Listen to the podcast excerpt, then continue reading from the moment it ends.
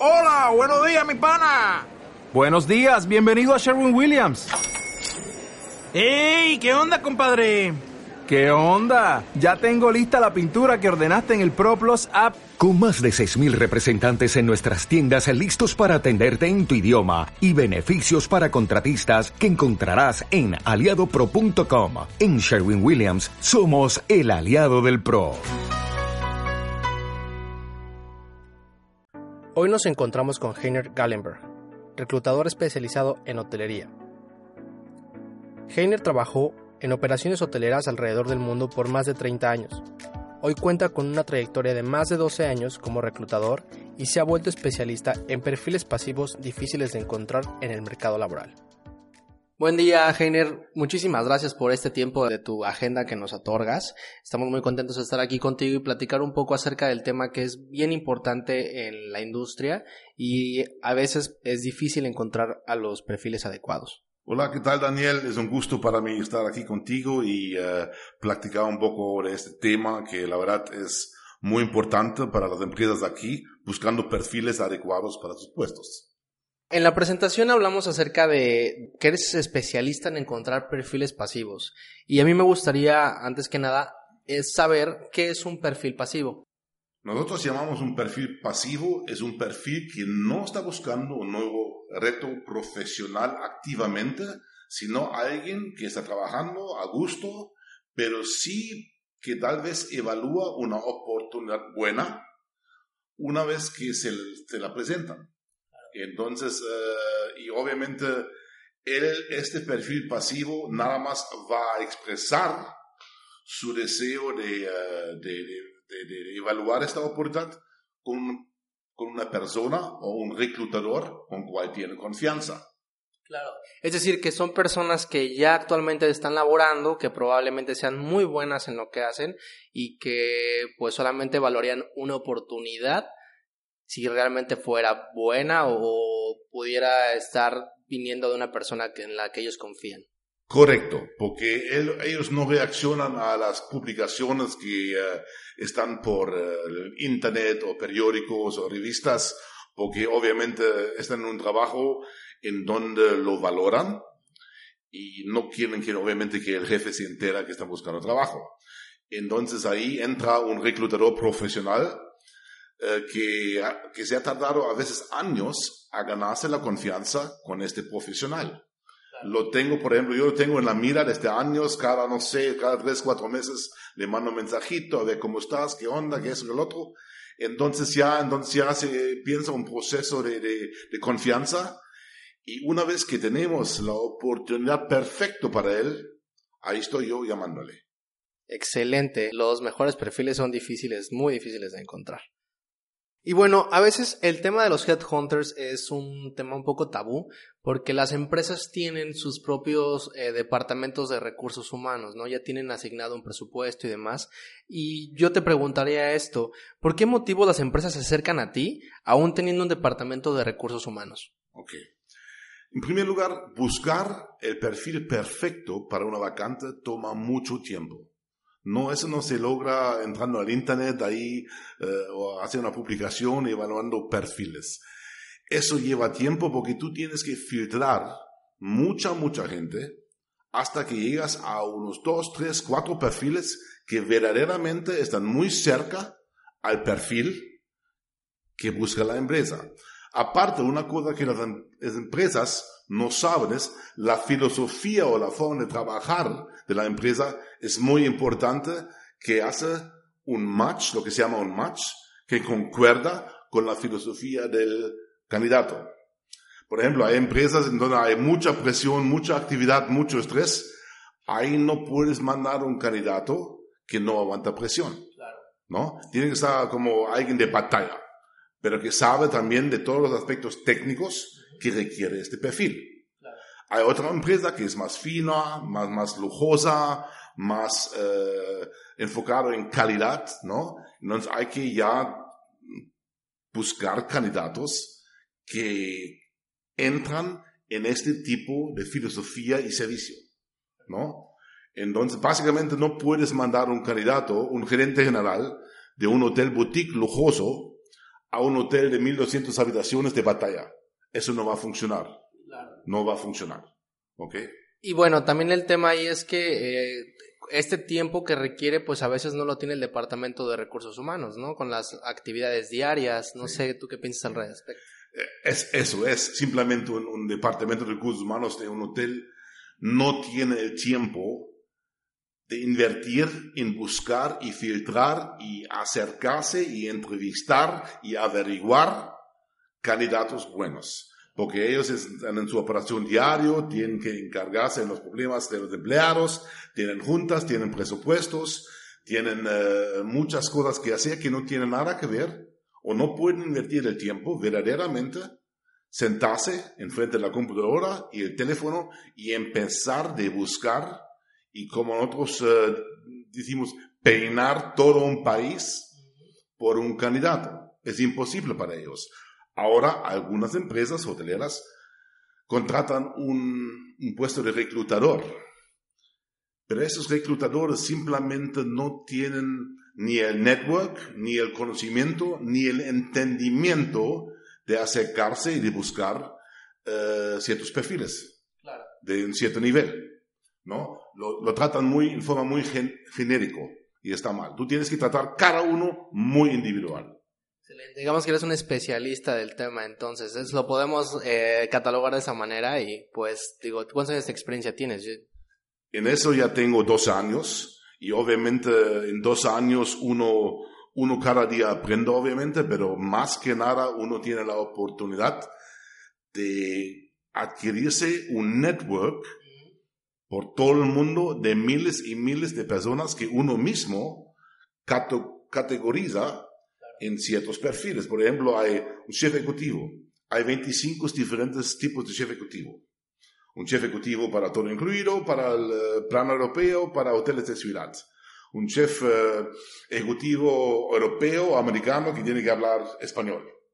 Un chef uh, que tiene experiencia en las islas, en el Caribe no puedes mandar a alguien de, de, una, de, de la Ciudad de México directamente al Caribe, al Jamaica a trabajar. No va a tener éxito allá. Debe que, de preferencia, debe que tener experiencia en el Caribe, porque la cultura del trabajo es completamente distinta.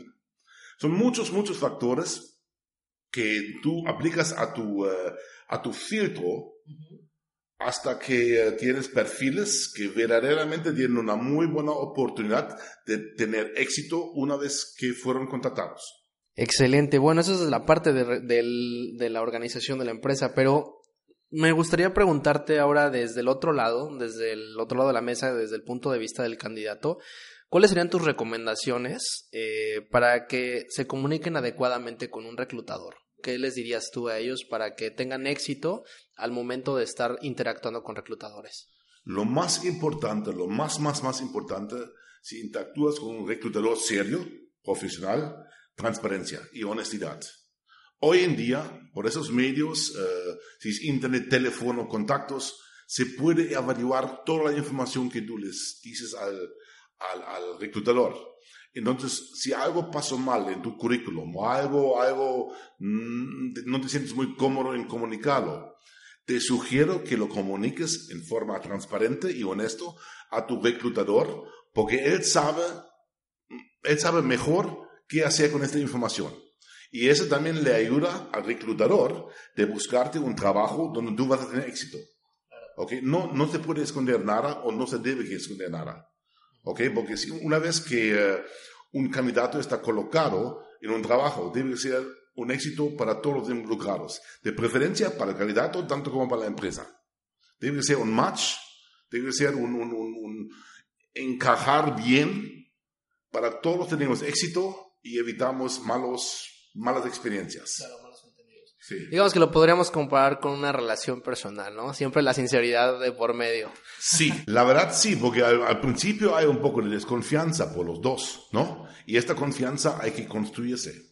Y eso se construye con hechos, con seguimientos, con comunicación clara y transparente, poco a poco ganando confianza, para que con el tiempo, corto plazo, medio plazo, largo, largo plazo, el candidato encuentre un trabajo donde donde se va a sentir apreciado, donde va a tener éxito, donde va a hacer carrera y donde va a superar su, su, su profesionalismo actual, pero con una empresa, una empresa que, que, eh, que va con él y va con su filosofía. ¿no? Porque hoy en día otra percepción que necesito corregir un poquito, que muchas empresas tienen y muchos candidatos tienen. No existen perfiles malos ni buenos. Nada más existen perfiles no adecuados o adecuados con una cierta oportunidad. Pero no hay perfiles, perfiles malos o buenos. A veces cuando tengo dos, tres, cuatro candidatos en un proceso y obviamente nada más uno, eh, uno, uno será seleccionado, ¿no? Por parte de la empresa, los otros me preguntan, oye, no soy, no soy muy bueno, soy malo. No, no, simplemente las empresas están buscando ciertos perfiles, con ciertas características, con ciertas experiencias, con ciertos perfiles muy particulares, hasta que a nosotros no nos dicen todo, porque simplemente ellos no saben. Nada más se dan cuenta cuando tienen un perfil enfrente de ellos, que es la persona que más entra o es más adecuada para la oportunidad que hay. Tiene mucho que ver con la habilidad de la persona, con la personalidad y con la experiencia. Entonces los perfiles que no fueron seleccionados para este puesto no son malos o buenos, simplemente no eran los perfiles que estaba buscando esta empresa en particular para este puesto en particular. Qué bueno que nos dices eso, porque muchas veces eh, es frustrante cuando estás buscando una oportunidad de trabajo y de repente te rechazan, pero hay que entender que no es personal, simplemente no eres tú, tal vez tu perfil no es adecuado para esa empresa, pero probablemente sea para otra empresa que tenga toda tu filosofía y se alinee mucho a lo que tú piensas. Así es, así es. No es si te rechazan, no te sientes mal. Hay que intentar, intentar. Es como una piedra de Lego. Claro. ¿No? Tiene que encajar. Y las empresas tienen, la, tienen, tienen el poder y toman la decisión de eh, seleccionar el mejor candidato para este puesto en particular. Eso no quiere decir que tú, que fuiste rechazado, eres malo, no. Simplemente eso no fue tu empresa. Se me hace muy interesante lo que, lo que nos cuentas y, me gustaría preguntarte esto, digo, tú que estás en medio de la empresa y del candidato, ¿qué experiencias de repente te toca tener eh, tanto para, de escuchar de candidatos como de empresas? Eso es algo, la verdad, esta posición, estar en medio, es algo maravilloso. Porque cuando las empresas, más que nada los recursos humanos que son licenciados, no te quieren decir verdaderamente lo que buscan en el, eh, en el candidato, porque a veces piensan que es una discriminación por edad, por nacionalidad, por habilidad, lo que sea. Pero yo exijo y yo abro la puerta y trato de ganarme la confianza con la empresa, que me digan verdaderamente qué necesitan. Si me dicen, ¿sabes qué? Si buscamos alguien que viaja soltero, o que está, porque entonces puede trabajar más y no tiene que tomarse en cuenta la escuela de niños y todo eso. Y otros me dicen, no, nosotros queremos alguien con familia porque es un poco más estable, ¿no? Yo trato de motivar a las empresas que me digan verdaderamente, ¿sabes qué? Lo queremos alto, gordo, ancho, eh, viejo, joven, para que me digan, porque eso yo puedo aplicar al proceso de selección cuando filtro mis clientes, perdón, mis candidatos, y, y para no echar perder el tiempo de nadie, ni del candidato, que sabemos que no lo van a seleccionar, ni la empresa para que yo les mando candidatos que yo sé que no les va a gustar. Ellos vienen conmigo, con un reclutador, porque quieren a alguien muy especial. Alguien que no encuentran por sus propios medios, por sus páginas web, por, por todas las plataformas de búsqueda abajo que hay. Ellos vienen conmigo porque simplemente no lo encuentran. Entonces mi trabajo es encontrarlos y yo los voy a encontrar. Si me dan el tiempo, yo les voy a encontrar opciones de acuerdo a sus expectativas. Pero las empresas tienen que estar completamente, tanto como el candidato tiene que estar transparente conmigo, tienen que estar transparente conmigo. Y yo muchas veces, eh, yo trato que me digan cosas que no pueden poner en la publicación ni pueden comunicar a nadie, ¿no? Entonces, esa es una gran ayuda que una empresa me diga verdaderamente qué buscan. ¿Ok? Entonces yo ya sé dónde buscar y quién buscar. Claro, así digo, te evitas mucho tiempo y recursos y demás. Así es más específico todo. Y bueno, sé que tienes más de 30 años de experiencia en hotelería y que has estado eh, trabajando en Asia, en Estados Unidos, en Europa, en Sudamérica y en todo el mundo en las operaciones hoteleras durante este tiempo. La verdad es que felicidades por eso y mi admiración completa. Eh, y me gustaría, pues con base en esta experiencia, que nos dieras una recomendación o las a los hoteleros que te están escuchando, ¿cuáles serían tus recomendaciones como mejores prácticas o qué, les recomendarías de implementar en sus hoteles si es que van iniciando o si ya son profesionales de la industria, que no dejen de, pensar en ello, ¿no? Pues yo ahorita hablando por México, ¿no? Aquí estamos y México tiene una industria hotelera súper buena, muy avanzada más que nada en el rubro resort de playa, ¿no? De vacaciones y también en unos eh, hoteles de ciudad muy, muy de lujo y avanzado en la Ciudad de México, Monterrey y todo eso. Mi sugerencia es que deben que adaptar un poco más su operación a la tecnología disponible el día de hoy. En los países como Estados Unidos, Europa, eh, Medio Oriente, Asia, los hoteles son mucho más avanzados por parte de tecnología, de aplicaciones que favorecen al servicio al cliente que eh, nosotros aquí en México. Todavía aquí en México nos gusta mucho ocupar la mano de obra, que provoca procesos muy inconsistentes con muchos errores humanos. Y hay unas tremendas eh, aplicaciones eh, hoy en día disponibles que se debe que implementar en una operación hotelera para eficienciar los procesos, hacerlos más consistentes y llevar la resolución al huésped una vez. La forma de garantizar, la, digamos que el servicio, ¿no? Ponerle un poco más de consistencia a la calidad del servicio, podríamos decirlo. Claro, a, los requerimientos que quiere el, huésped, ¿no? Que busca. Eh, cada uno es muy individual. Y hoy en día, muchas veces aquí todavía vamos a un, a un front desk, a una recepción, eh, pidiendo algo como huésped y se tarda muchísimo en solucionarlo. Aparte, el mismo huésped de hoy está acostumbrado de solucionar o de, solicitar lo que él quiera a través de su, eh, su teléfono móvil. Claro. Claro, Él ya no le gusta involucrar a otra gente. Por eso, por eso mucha gente no hablan por teléfono para tener una conversación, sino mandan una, un mensaje de voz, porque no quieren interactuar con nadie. sí, Así es, eso. Ya lo sabemos. Es una tendencia, es un, un desarrollo que vemos en la sociedad. Exacto. Y ahorita hay tremendos, uh, tremendas aplicaciones disponibles para apoyar a una operación hotelera, para anticipar y resolver inquietudes de huéspedes. Totalmente de acuerdo contigo. Y bueno, ahora hace rato hablábamos de tu cliente en específico, tus dos clientes que ves a la parte empresarial que son los hoteles y la parte de los eh, eh, perfiles de las personas que están los candidatos, como lo manejabas. Y me dio mucha eh, un gusto escuchar que tú escuchas mucho a tu cliente. Para ti es vital escucharlos, ¿no? Es saber sus necesidades, poder transmitirlas eh, al otro y también tú, eso aclara mucho tu forma de trabajar. ¿Crees que funciona de la misma manera en un hotel? Es decir, el hotel tiene que escuchar a su cliente, o sea, por la, por la parte, por ejemplo, de encuesta, de satisfacción y demás, para poder entregarle lo que el cliente requiere. Yo no, no digo nada más no escucharlos, buscar más respuestas. Nada más preguntando, oye, ¿cómo fue todo? Ah, todo bien. No suficiente el día de hoy. Hay que verdaderamente, en lugar de decir fue todo bien, mejor dile qué podemos mejorar. Si usted verdaderamente como hotel quiere saber lo que piensan sus huéspedes, dedícale, dedícale un poco más de tiempo y agarra el huésped, siéntalo y a ver, platícame qué podemos mejorar. Eso queremos saber. No queremos saber si todo fue maravilloso y todo fue bien y qué le gustó. Eso como hotel no me debe que interesar. A mí me debe interesar como operador de un hotel qué es que podemos mejorar.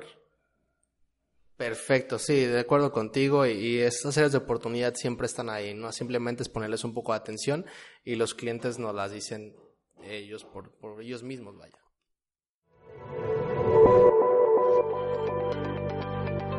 Reduce el tiempo de resolución en tus incidencias y mejora tu reputación en línea hasta 24 puntos. Forma parte de la nueva herramienta hotelera, Guestbox. Bueno, eh, tengo amigos en la hotelería y muchas veces al headhunter se le tiene un respeto o, o más que un respeto, una falta de confianza, tal vez por malas experiencias que han tenido.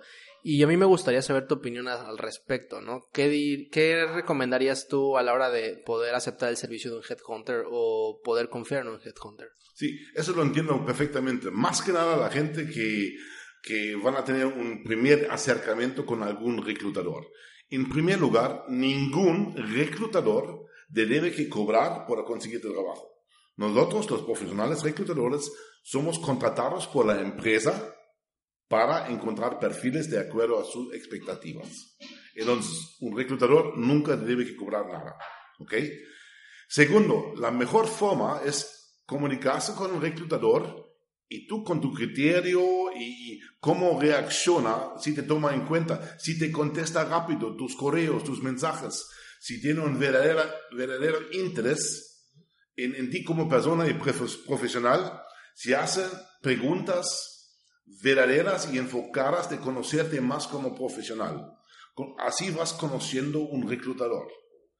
Y también un reclutador, algo que nunca debe que hacer y que muchos reclutadores hacen, es una vez que tienen tu currículum, lo mandan por todos los lados sin tu consentimiento. Ese es un absoluto no-no eh, para un reclutador profesional. Cada reclutador debe que, debe que pedir tu autorización de nuevo otra vez para, para enviar tu currículum a cualquier empresa y tú debes que saber qué empresa es antes que lo envíe. Hay muchos, y hoy en día hay muchos reclutadores, muchas compañías que envían los currículums que son a veces no ni están actualizados a empresas sin, el, sin la autorización o el consentimiento del candidato. Eso no debe que pasar porque te, puede poner como candidato en problemas.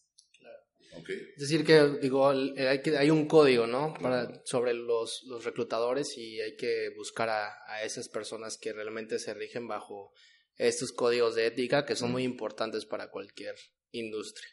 Ok, y bueno, Heiner, eh, tú que estás escuchando continuamente a candidatos y a empresas, eh, tanto la parte de recursos humanos y el candidato que está buscando, me imagino que has de escuchar muchísima información y yo te pediría si nos puedes compartir un poco de tu experiencia, cuáles serían las mejores prácticas o algunas, algunos consejos para esos departamentos de recursos humanos o esos hoteles pequeños que están buscando candidatos que pudieran eh, aplicar y que les dieran un mejor resultado a la hora de, contratar gente? La queja más grande que, que yo he recibido de, candidatos de empresas donde han aplicado eh, o otros reclutadores que simplemente no les contestan.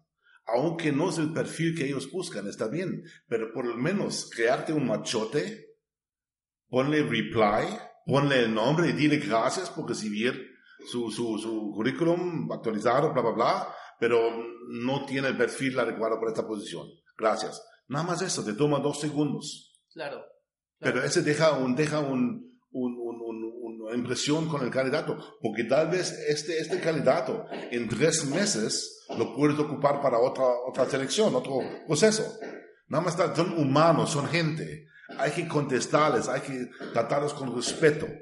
Y muchos aquí sabemos, cada quien que ha buscado alguna vez trabajo en una empresa, es que simplemente no contestan, no dicen que sí o que no, o que tal vez o en dos meses. O lo otro es que ya entran a un proceso de entrevistas y de repente se para y no le contestan cómo van a seguir o cómo, cómo, qué estatus está el proceso. Y eso es sumamente común aquí y es muy dañino, en mi opinión, para la empresa que trabaja así. Porque este candidato está haciendo carrera. En dos años puede ser un tremendo candidato.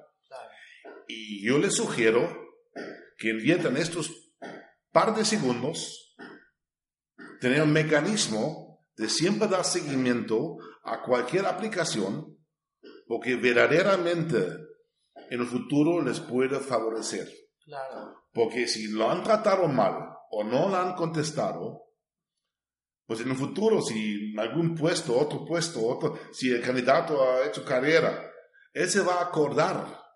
la, empresa no se va a acordar del nombre del candidato, pero el candidato sí se va a acordar de la empresa con cual tenía una mala experiencia en el proceso de selección. Claro. Se los garantizo porque yo escucho eso todo, todo, todo el día. Pues se me hace muy interesante y sobre todo entender que todos somos humanos y darles ese trato que nos merecemos por simplemente por ser personas, ¿no? La verdad es que eh, lo aplaudo y creo que sí, muchas empresas de repente se comete este error que tal vez no es eh, intencional, pero probablemente poner atención a esos pequeños detalles puede traer mejores resultados al, al largo tiempo, ¿no? A mediano plazo. Hasta son tan involucrados en no sé qué muchas empresas cuando yo me acerco a candidatos para un puesto que la empresa me solicitó, a veces pasa eso. A veces el candidato me dijo, ya apliqué este puesto a través del Internet y nunca me dieron respuesta. Ok, pues vamos a ver, déjame ver. Yo lo entrevisto, yo lo filtro, yo eh, estoy averiguando referencias, estoy averiguando su línea de tiempo, cómo trabajó, todo eso, y de repente veo que es un muy buen candidato. Eso yo, con, esto, con esta información y, y su currículum, yo elaboro una presentación profesional de su perfil. Mi opinión, resultados de mis averiguaciones, resultados de mis referencias, y se lo envío a la empresa. En un día tengo una respuesta, queremos entrevistarlo. Aunque este candidato aplicó, nada más mandó su currículum a través de canales electrónicos de la empresa. Pero cómo se perdió allá en la selva y en, no sé, en el papeleo que tienen ellos y no, no saben reconocer un diamante no polido, no detectan que hay tenido, han tenido un candidato que verdaderamente, averiguándolo más, es un talento. Es un super talento. Excelente, sí, pues sí, a muchos nos pasa, definitivamente. yo sé. Por eso es muy importante a veces contar con la, con la información, o más bien el servicio de una persona especializada en cazar estos talentos que pues muchas empresas necesitamos. Tengo otro consejo. Yo he aprendido en toda mi carrera de reclutador, fíjate que, que currículums que son, son diseñados y colores y currículums de ocho páginas y súper buenos, yo no los confío. Pero de repente yo, yo recibo un currículo que la verdad a la primera vista se ve fatal Ahí ese ya me llama la atención, porque eso quiere decir, este candidato que me mandó un currículum que no está bien hecho, la verdad, este candidato no tenía que aplicar para un puesto en mucho tiempo. Claro. A este candidato se lo llevaron de un lugar al otro. Está no sabe cómo presentar un CV porque no está actualizado. Exactamente. Mientras que yo tengo un currículum así con colores y columnas y fotitos y ocho páginas y, ¿no? Entonces, este candidato ha aplicado muchas veces a empresas.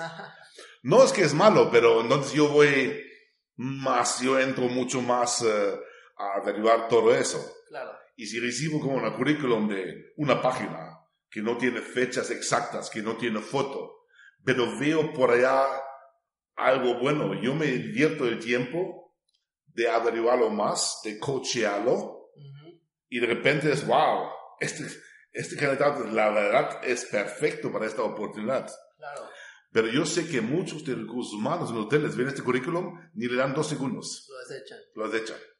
Claro. Hace rato, que bueno, hace rato hicimos un, tomamos un café antes de, de esta entrevista y platicábamos algo muy interesante que se están perdiendo muchas habilidades y a veces las habilidades blandas son las que muchas empresas están buscando y que hace tiempo tal vez se estaba perdiendo la cultura de, contratar a personas de cierta edad para arriba, es decir, eh, personal que de repente ya superaba los 40 años y demás. Sin embargo, hoy como que estamos volteando a verlos otra vez porque las candidatos más jóvenes no tienen ciertas características. Me gustaría que nos platicaras un poco acerca de esto porque realmente se me hace muy interesante. ¿Sabes que tan solo un hotel de 60 habitaciones podría generarte más de 100 incidencias al día? Olvídate de pilas y pilas de hojas llenas de quejas. Mejor prueba Guestbox por 30 días.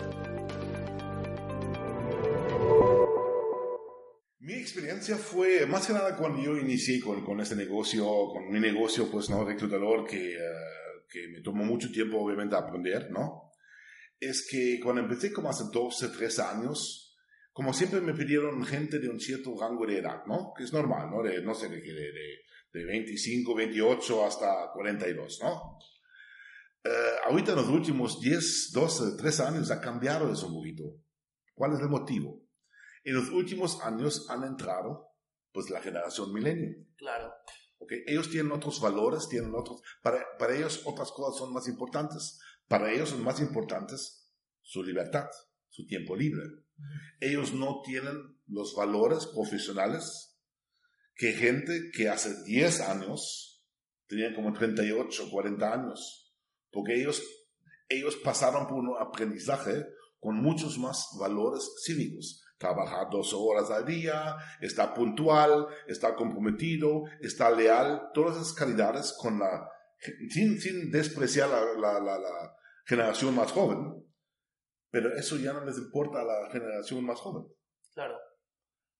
Pero a los ya más grandes, que han crecido con eso y que fueron educados con esos valores, lo traen adentro, más que nada la otra día. Y por eso en los últimos años, yo más o más, yo más y más, veo este rango de edad subiendo. Ya cuando hace 10 años me pidieron entre que 28 y 42, ya me están pidiendo como desde 35 hasta 50. Ok, se está abriendo la oportunidad. Sí, hasta que hasta gente hasta 55, porque ellos saben, si tiene una persona de 50, 55, este señor o esta señora todavía tienen los valores, lo que se llama antiguas. Claro. Y estos valores profesionales, te garantizo, no encuentras en un joven de 25 el día de hoy. Es cierto. ¿eh? Tan sencillo como es. Se ve mucho en la rotación de veces de Sí, personal, sí. ¿no? El, el- bueno, es, en la hotelería es bastante común de repente que rote el personal, pero es en muchas ocasiones por la falta de compromiso o porque pues tal vez también es una industria que consume tiempo y es demandante más que consumir. En mi negocio de, de- de encontrar perfiles adecuados para puestos, y eso se, se oye muy mal, pero esa es la realidad. Y yo siempre me gusta hablar al chile para no perder tiempo, ¿me entiendes? Claro. Y no estoy aquí para dar flores, Claro. estoy para, que, para hacer algo que funcione a largo plazo. De perfiles que me piden entre 22 y 26, 27 años, nada más 5% de ellos son colocables. O yo los coloco, o yo los presento. Porque yo no quiero perder a un cliente por presentar un candidato que simplemente no va a durar tres, cua- ni 3, 4 meses va a durar. Eso no, no, no es mi negocio. Porque este cliente que me pide el perfil, yo lo quiero tener en 5, 10, 2 años. ¿no? Y no lo voy a, a mí no me interesa colocar a alguien nada más por colocarlo. A mí me interesa que la persona que nosotros colocamos tiene éxito allá. ¿no? Y la verdad, y desafortunadamente, los, eh, este, este, este rango de edad hoy en día es, es complicado, ¿no? Porque no, no son muy leales, son muy eh, flexibles, son, no son comprometidos, son muy egoístas, por decirlo así. Está bien, es su generación, está bien. Pero hay que entonces encontrar trabajos donde toleran estas cosas. Adecuados para Sí, sí. Claro. También digo, es, eh, la, digo, la, la generación inevitablemente eh, va a entrar a la, a la parte laboral y tal vez quizás sea un momento también para que las organizaciones hoteleras pues tomen acción, ¿no? En, en generar estos nuevos ambientes donde ellos también se sientan eh, parte de y puedan desarrollarse y probablemente quedarse por un poco más de tiempo que es, digo yo soy parte milenia también Claro, claro. No. y creo que también es una, una buena eh, pues, oportunidad y estarlo viendo y ver cómo te adecuas como organización para que esto funcione. Lo que tú dices es muy importante, las empresas, porque poco a poco esta generación está entrando al mercado laboral y no les queda otra de, de trabajar con esta generación. Y nuestras empresas sí tienen que ajustarse, tal vez tienen que, en lugar de, de contratar dos personas para un puesto, contratar tres y déjalos trabajar menos horas, Totalmente de ¿no? Sí. O tal vez los quieres, los quieres hacer un acuerdo eh, eh, laboral con ellos que trabajan, no sé, nueve, diez horas al día, pero descansan dos a la semana, Claro. ¿no? Hay- eh, Hay que, hay que estar un poco, ver, a ver, ¿qué te importa? A la gente de, de- de- de la generación de 40, 50 que tienen familia les importa el dinero. Claro. A los jóvenes ya no tanto. Les importan otras cosas. Claro, el tiempo. Sí, y eso hay que, hay que entrar muy individual en qué es verdaderamente, qué es lo que una persona busca en ese trabajo. Y hay que crear la confianza antes para que la persona le diga la verdad. Totalmente. Y no te diga cosas que tú quieres escuchar. Sí, porque eso Sí. te dicen lo que quieren escuchar y al final Sí. hacen lo que quieren. Exactamente. Tú tratas siempre, empresa o candidato, crear la confianza para que la, la persona te dicen qué, qué es lo que les importa. Eso también te ayuda a ti como reclutador a trabajar, eh, encontrar un trabajo adecuado para ellos. Claro, O la empresa es un candidato para ellos. totalmente de acuerdo. Eso es importante. La transparencia y honestidad es lo más importante. Heiner, ha sido muy interesante platicar contigo hoy y la verdad eh, estamos muy agradecidos de tu tiempo eh, y este espacio. Y pues por último me gustaría dejarle a la audiencia tu contacto por si en algún momento ellos quieren eh, mandarte un correo o, o contactarte por algún medio, si nos puedes decir por dónde lo pueden hacer. Sí. Estoy muy presente en eh, el medio social LinkedIn, LinkedIn, ¿no? Ahí me pueden buscar bajo mi nombre, Heiner Gellenberg, ¿no? Igual tengo página web, Food for Senses, que es como comida para sentidos en inglés, foodforsenses.com, y obviamente mi correo que es operaciones arroba foodforsenses. Correcto. Excelente. Yo rápidamente le traigo el apellido de, de Heiner, que bueno, es un nombre alemán, entonces se los dejo aquí. Es Heiner, es H-E-I-N-E-R, y el apellido es Gellenberg, es G de gato, E de eco, doble lima, E de eco, néctar, bravo, eco, Romeo, golfo. Así es que pónganse en contacto con Heiner si requieren alguna cuestión en el, el tema de reclutamiento. Créanme que les va a ayudar muchísimo a encontrar sus perfiles adecuados. Gracias, gracias por darme el tiempo. Te invito también a que visites las redes sociales de Guestbox y nos dejes un like. Eh, nos puedes encontrar en Facebook, Instagram, Twitter, LinkedIn y YouTube. En todas como arroba Guestbox. En la descripción del podcast podrás encontrar los links. ¿No te encantaría tener 100 dólares extra en tu bolsillo? Haz que un experto bilingüe de TurboTax declare tus impuestos para el 31 de marzo y obtén 100 dólares de vuelta al instante. Porque no importa cuáles hayan sido tus logros del año pasado, TurboTax hace que cuenten. Obtén 100 dólares de vuelta y tus impuestos con 100% de precisión. Solo con Intuit TurboTax. Debes declarar para el 31 de marzo. Crédito solo aplicable al costo de la presentación federal con TurboTax Full Service. Oferta sujeta a cambios o cancelación en cualquier momento.